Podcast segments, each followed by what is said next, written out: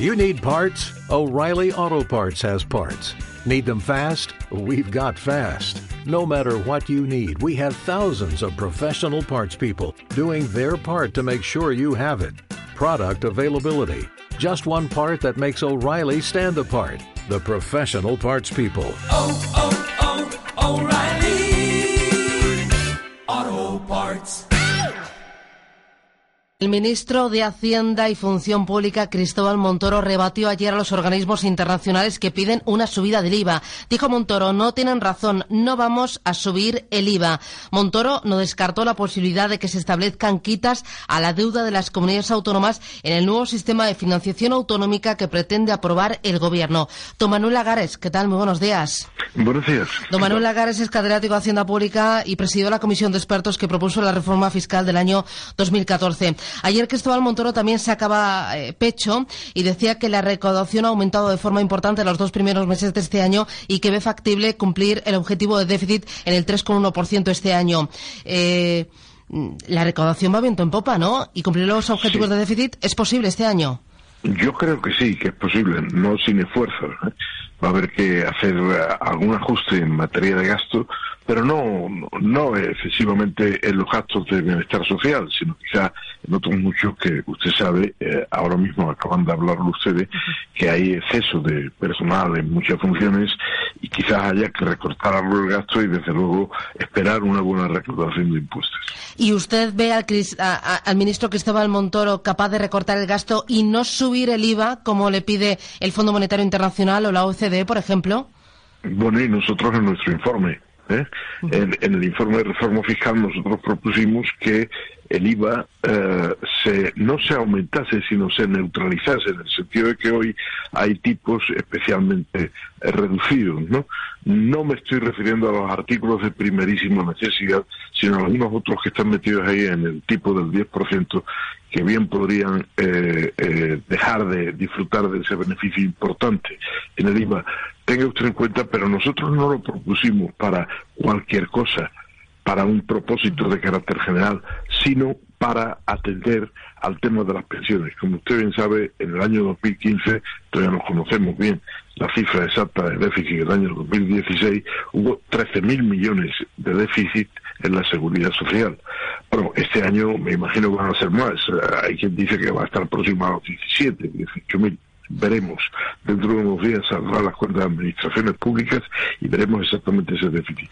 Pero es un déficit muy importante y la idea era que esa recaudación se aplicara al sostenimiento del sistema de seguridad social porque, eh, bueno, tiene gravísimos problemas como consecuencia de varios factores que no están en la mano controlar, eh, ni mucho menos, no son factores de política. El crecimiento de la población pues hace que el número de habitantes eh, no sea muy grande, no aumente fuertemente, el número de niños se reduce, el número de personas mayores de 67 años aumenta considerablemente y dentro de nada, dentro de muy poco en términos demográficos, vamos a tener casi 5 millones de personas más eh, eh, necesitadas de percibir pensión, pensión y casi cuatro millones de personas menos cotizantes. Bueno, pues esta es una situación en la que las cotizaciones de la seguridad social, que por otra parte, en mi opinión, son un mal impuesto sobre el uso del trabajo, pues obligue a pensar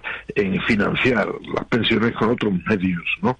Y el que parece más neutral desde el punto de vista económico, es decir, que haga menos daño, quizás sea el IVA. Es que, fíjese, la previsión de déficit de la seguridad social en 2016 era del 0,3% del PIB y se ha ido al 1,8%, que esto es seis veces más. Es una Claro. auténtica barbaridad.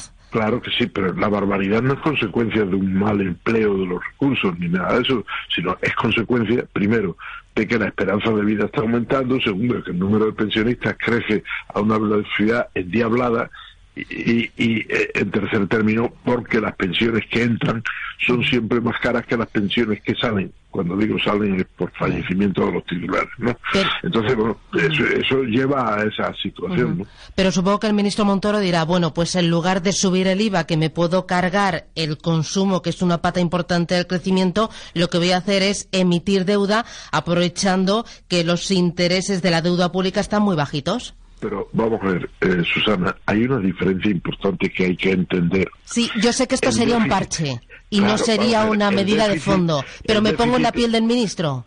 Sí, pero fíjese, el déficit es la diferencia entre unos ingresos y unos gastos.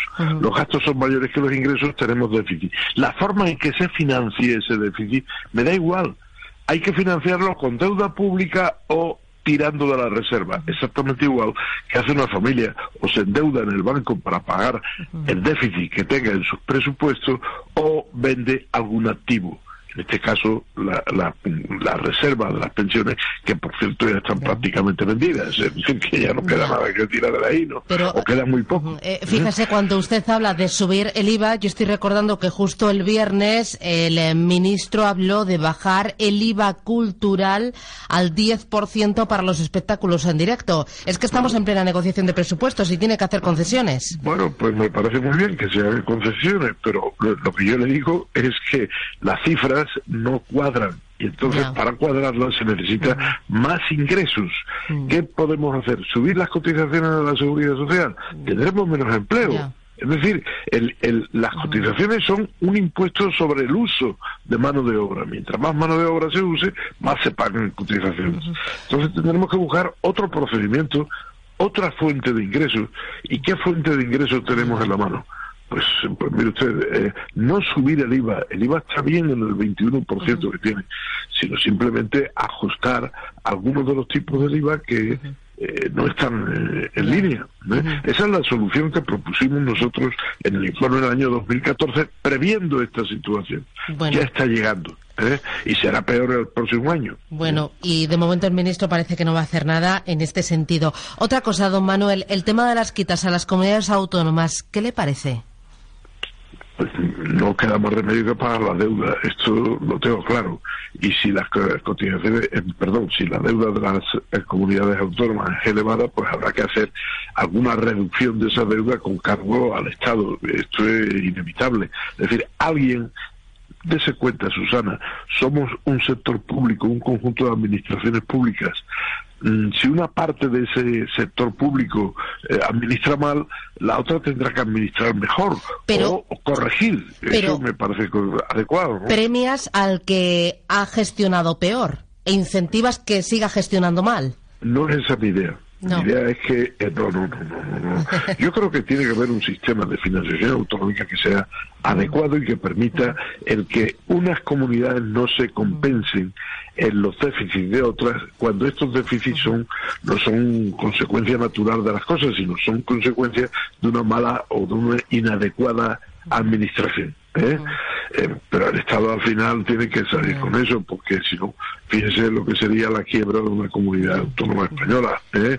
Plantearía un problema a la deuda pública nacional eh, considerable. ¿eh? Don Manuel Agares, me tiraría un buen rato hablando con usted, pero ya sabe cómo es esto de la radio. Es un placer y un lujo.